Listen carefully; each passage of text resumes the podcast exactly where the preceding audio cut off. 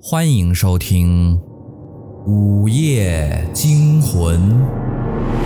您的订阅就是对主播最大的支持。柴公子在这里每天为您讲述一个鬼故事。今天的故事叫《出租鬼女友》。李杰是一家大公司里面的总经理，从小来自农村的他，不知道付出了多大的努力。才取得了今天的成就。一心想着事业的他，很少考虑自己的单身生活。转眼之间，李杰今年已经三十五岁了，可是到现在，他居然一个女朋友都没有交过。身为李家的唯一一根独苗，他的老母亲真是看在眼里，急在心里。今年更是给他下了一个死命令：如果今年再找不到女朋友，就别回家过年了。听到这个消息的李杰一开始还真是发起愁来。现在转眼离过年还不到一个月的时间，他去哪儿找个现成的女朋友啊？这也不是去超市买东西，去了就能买一个。这几天可真把李杰给愁坏了。转眼间这三天就过去了，就在第三天晚上回家路过大学城的时候。一则广告吸引住了李杰的目光。租女友。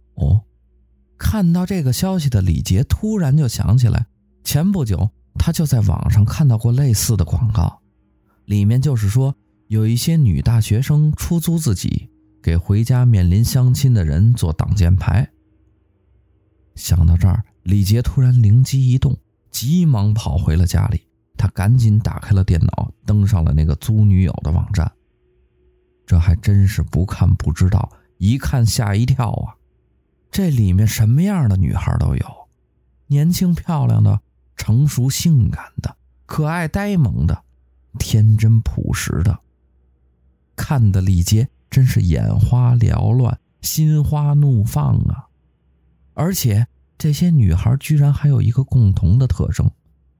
那就是，都是大学生。在网上来回翻了很久，李杰终于找到了一个叫深夜幽灵的女孩子。他看着这个女孩清纯的照片，李杰想到她的母亲一定会喜欢的。想到这儿，李杰马上拿出了手机，照着照片下面的电话就准备拨过去。看着照片下面的电话。李杰愣住了，幺三八五幺四五幺四五幺四。虽然这个电话号也算得上是靓号，但是怎么说这个电话号也太不吉利了吧？这个电话号的五幺四五幺四五幺四，不就是我要死我要死我要死吗？嗨，管不了那么多了。李杰还是决定马上拨打这个电话。电话嘟嘟响了两声，很快就接通了。电话里传来了一个女孩的声音：“喂。”虽然只有一个字，李杰却感觉这个女孩异常的甜美。李杰很快就跟电话里的女孩说明了情况，而电话里面的女孩也同样毫不犹豫的就答应了。两个人还约好明天见面以后详谈。做完这一切的李杰心情突然间大好起来，抬头看了看墙上已经午夜十二点的时钟，李杰竟然毫无睡意。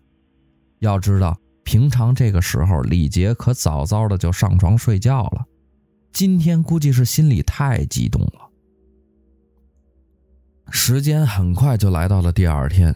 终于到了两个人约定好的时间，李杰简简单单的收拾了一下，就到了他们约定好的地方，而对方已经提前到了。通过简单的了解，李杰才得知女孩的真名叫小晶，是实验大学的一名学生。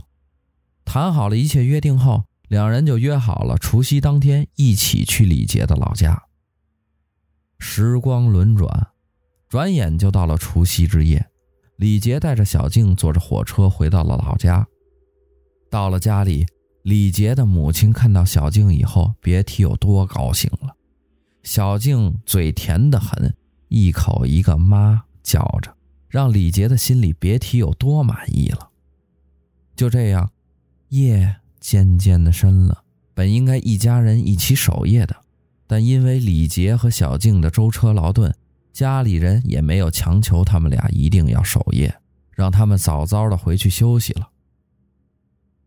而到了午夜十二点，本应该躺在床上睡觉的小静，突然睁开了眼睛，一下子坐了起来，看着睡在沙发上的李杰，小静的眼睛里居然流露出贪婪的目光，就好像一只饿了很久的饿狼看着他的食物一样。没过多久，小静的眼神慢慢恢复了正常。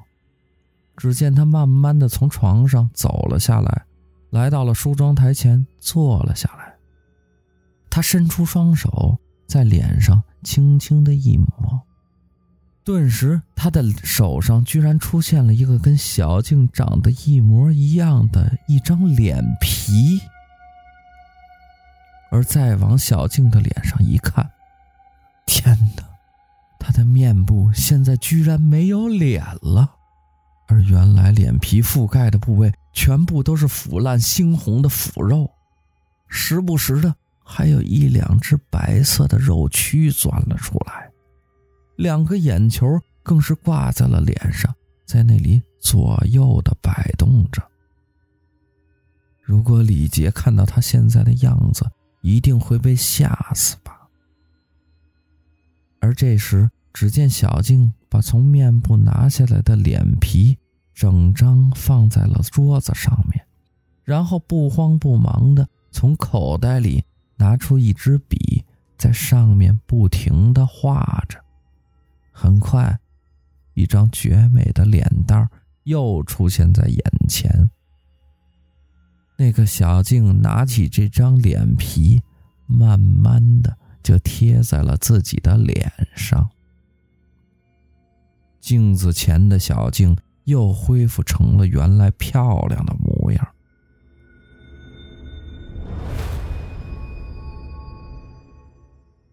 第二天一早，当曙光照进了屋子里，李杰和小静也就早早的起床了，跟往年拜年的习俗一样。而今年，李杰是带着小静去亲戚家里互相拜年的。一天的时间总是过得那么匆忙。劳累一天的李杰回到家里的时候，天色已经暗了下来。他们俩今天也和昨天一样，早早的就进屋休息了。当墙上的钟表再次指向了十二点整的时候，小静的那双眼睛又毫无征兆的突然睁开了。今天她没有去化妆。而是慢慢的来到了李杰的身边，只见他慢慢的低下头，轻轻的一吸，一股白色的气体以肉眼可见的样子，慢慢的从李杰的五官里跑了出来，同时又慢慢涌进了小静的嘴里。本来小静那有些苍白的脸庞，现在看起来。竟然有了些红晕，而吸食了一会儿之后，小静突然停了下来。她满脸不满足地回到了床上，继续睡觉。而沙发上李杰此时的脸色却惨白得可怕，就跟大病了一场一样。第二天，李杰果然生病，而小静却借着陪李杰看病的借口。带着李杰离开了这里。李杰他们走了没多久，远在外地打工的李杰的二叔正好回来了，一进门就看到李杰的妈妈。嫂子，听说小杰带女朋友回来了啦，在哪儿呢？我看看啊。性格豪爽的他一进门就开口说道：“杰生病了，小静带他去看病去了，过会儿就回来了啊。”小康，你看，这是小杰的女朋友，你看看怎么样啊？李杰的妈妈说着，就递给了李杰二叔一张照片。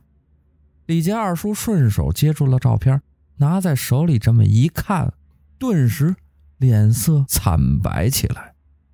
他抬起头，就对着嫂子问道：“嫂子，你你刚才说他叫什么？”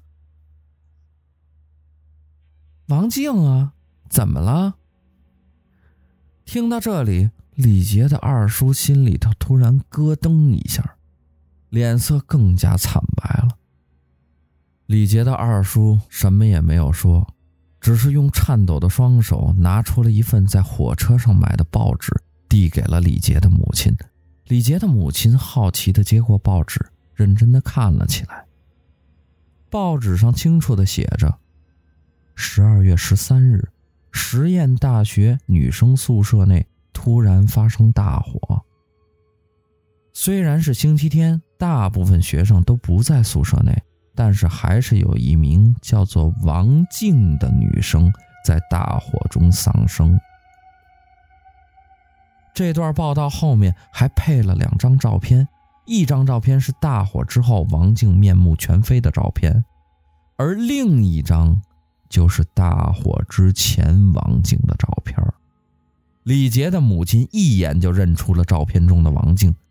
这不正是李杰带回来的女朋友吗？想到这里，李杰的母亲拼命地跑到屋里座机电话前，拿起话筒就拨出了李杰的电话。可是电话里却传出了关机的提示音。李杰的妈妈不敢相信的又拨通了小静的电话，可是电话里很快就传出了：“对不起，您所拨打的电话是空号。”请核对后再拨。